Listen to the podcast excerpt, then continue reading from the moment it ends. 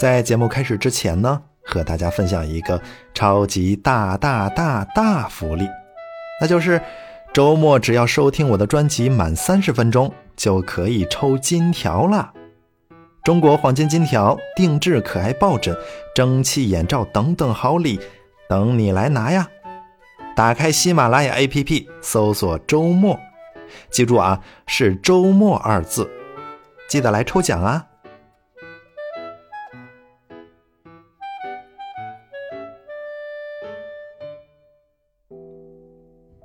大家还记得上周的时候我说要让我外甥来我家吃饭的事儿吗？上周不是因为那个他们没有放假没有来成吗？今天被我薅过来了，然后呢一起吃了顿饭。我就问他们了，我说你们不是那个寒假之前就不不放假了吗？结果他们说，哎呀是啊，本来说是不放假了，结果这不是学校让拿下学期的学杂费了吗？都高中了，已经不是那个九年义务教育了。学校开始收费了，然后让给让那个什么，他回家找父母要钱来了。然后呢，等他们吃完饭送他们回家之后，我就开始准备今天的内容了。今天的内容啊，稍微晚了这么一点儿。今天呢，也不是要和大家讲什么东西啊，就是简单和大家聊聊聊聊天，聊聊春节。今天下午我们小区呢开始布置过年的彩灯。彩带了。下午接孩子放学的时候呢，发现街道上的车辆也多了起来，哈，这才终于有了点过年的味道。小的时候呢，盼着过年，过年了可以玩鞭炮，可以穿新衣服，可以有好多好多好吃的，可以串亲戚，可以有压岁钱，可以玩好久好久。唯一不好的呢，就是还得写寒假作业。我记得。有一年啊，因为懒得写，结果呢，开学的最后一天，我一晚上整整填了两本那个寒假作业。哎呦，给我累的呀！怕呀，那时候就怕那个，生怕写不完，第二天挨老师批评，然后呢，回头还得让补啊之类的。所以那天晚上一晚上给我干到了晚上十一点，啊，那是我有记忆以来睡得最晚的一次了。小的时候啊。我就记得冬天特别特别冷，一整个冬天都是白雪茫茫的啊，不像现在，可能一整个冬天都看不见一片雪花。那个时候呢，我还是住在我们那个老家没有翻盖的那个老房子里，是那种土坯混着红砖盖起来的瓦房，玻璃啊四处漏风，所以一到冬天呢，我们家那个窗户上就会糊上一层又一层的旧报纸。那个时候呢，取暖不像现在这么方便。我们那时候用的是那个煤球炉子。我记得这个煤球炉子最烦的一件事呢，就是要换煤球，就是要把炉子最下层已经烧完的废渣啊取出来，然后再填一块新的进去。很多时候呢，因为一块顶不到天亮，所以半夜呀还得再起来换一块。半夜冷啊，谁都不愿意起来换，所以有时候那个要封门这个封门呢，就是控制这个煤球燃烧速度的，就是那个控制进氧量的。那开的那个只要稍微大那么一点点，只要半夜没有起来换，那第二天这个煤球准灭。所以头天晚上啊，有时候就直接偷懒，会直接封死。但是封死也不好，那就是因为封的太死呢，那个氧气进氧量不够，也会导致闷灭。还有就是封的太死呢，有时候就会。容易滋生那个一氧化碳，就容易毒死人。早些年呀，我们村子一到冬天就经常会有人去世，里面有一部分是那种年龄偏大的，可能熬不过这个寒冬是去世了，然后另外一部分就是因为这个煤球一氧化碳中毒去世的。有些老年人呢，因为家里人口少，可能就一个人，街坊四邻来往又少。等到发现去世的时候啊，有的时候可能三四天都过去了。那听得多了就害怕了，所以我家那个时候每天晚上睡之前，我都会偷偷把我们家留的那个窗户那个缝儿给开大一点，哪怕是冷一点呢。去年啊，我们村子里还有一位爷爷辈儿的去世了，长辈去去世了，就是因为这个煤气中毒去世的。然后去世啊，还是第二天邻居去家里串门的时候才发现的。可怜呀，孩子才刚刚外出打工，刚开始挣钱呀，结果就遭遇这档子事儿。小时候呢，雪大，爱玩雪，所以每次回家进屋的时候都会带一身的雪。妈妈这个时候呢，每次都要用那个扫床的扫帚，然后把身上的雪扫掉才让进屋。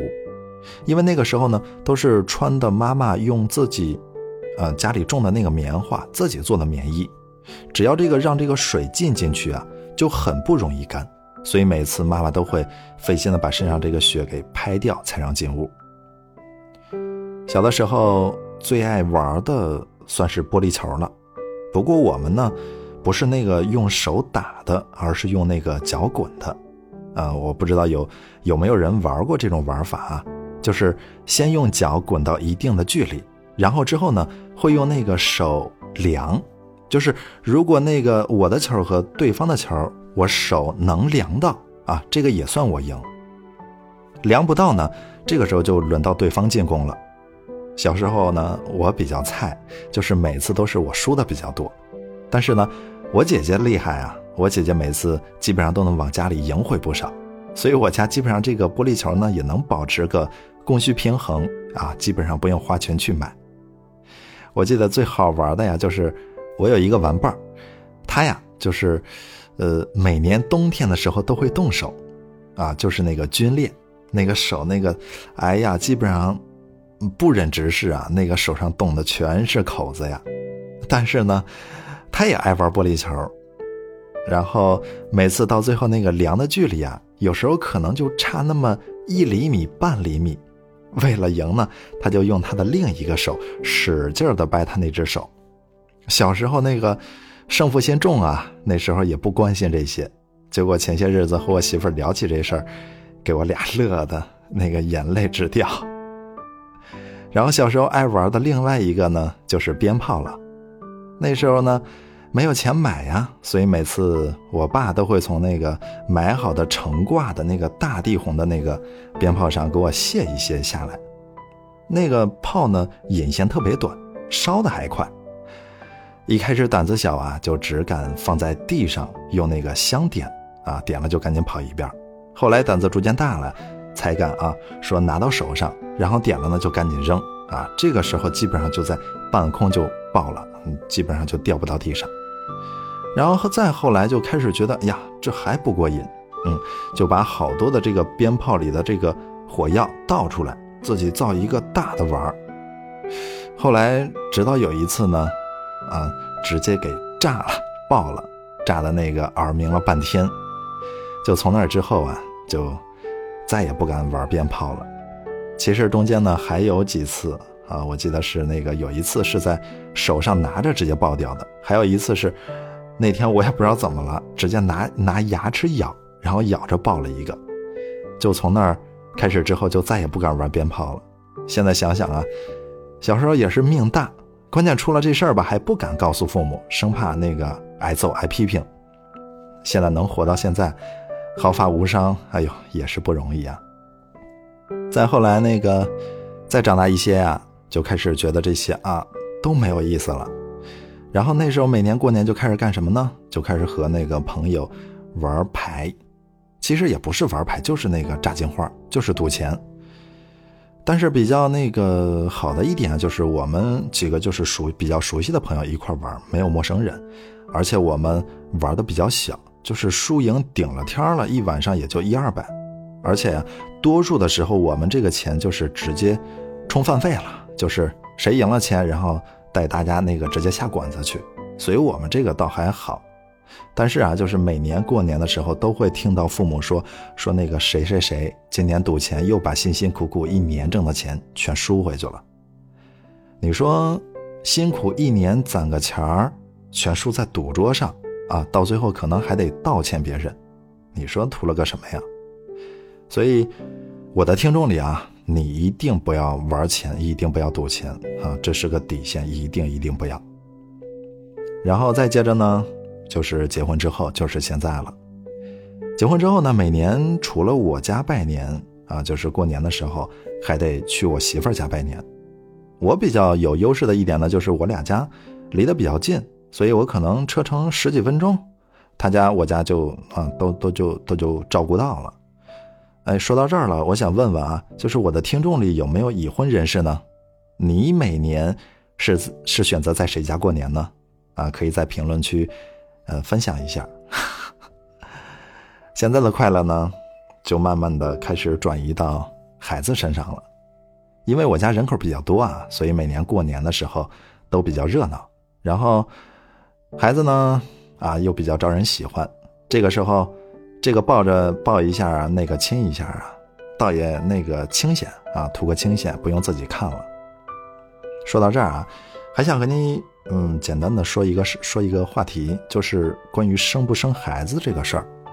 我的建议是啊，呃，带孩子确实累，真的很累，而且烦心事儿也特别特别多，尤其是上学之后，呃，你不说学校的那些事儿吧，可能辅导辅导孩子作业，这个就有够烦心的了。但是呢，孩子本身带来的幸福感也有，因为我和我媳妇儿其实本身都是商量好之后我们才要的，所以这个其实是一个见仁见智的问题，这个就完全看自己的主观意愿了。只要你能商量得通，我觉得都是可以的。因为我周边呢有朋友，他们就是丁克，我觉得他们生活也很帅啊，帅爆了，而且没有任何负担。如果去什么旅游什么的，想去随时就走。所以现在呢，我反而比较羡慕他们。所以说，如果抛开社会压力啊，全看你自己的选择，没有哪个好，也没有哪个不好，啊，只要你能承担因此而造成的任何后果啊，事后不会去埋怨任何人，啊，你的任何选择都不会有错的。嗯啊，朋友，嗯，不要有压力，但是就是还有要一点要注意的是呢，就是千万不要赌气。啊，说家里催生，我就不生；说家里那个、那个、那个不能帮忙带娃，那我就生，我就要生。这个是不对的啊，朋友，千万不要赌气。啊，这个不仅是对自己不负责，而且对将来出生的孩子也是极大的不负责任。嗯，说在最后啊，就是为什么现在过年不快乐了呢？哪有那么多原因呀？无非就是现在互联网发达了，现在交通便利了。以前一年年难得一见的东西，呃，难得一吃的美食，现在随处可见，随时可可以享受了呗。所以对于春节呢，就少了很多期待。但是呢，说在最后啊，就是对于在外漂泊的游子，我想和你说的是，一年到头了，能回家就回家看看吧，多陪陪父母吧。时间呢，可能我年龄大了啊，就是时间呢。真的是不等人的，有时候呢，你也不知道意外和明天哪个会先来，所以趁着力所能及，趁着父母未老。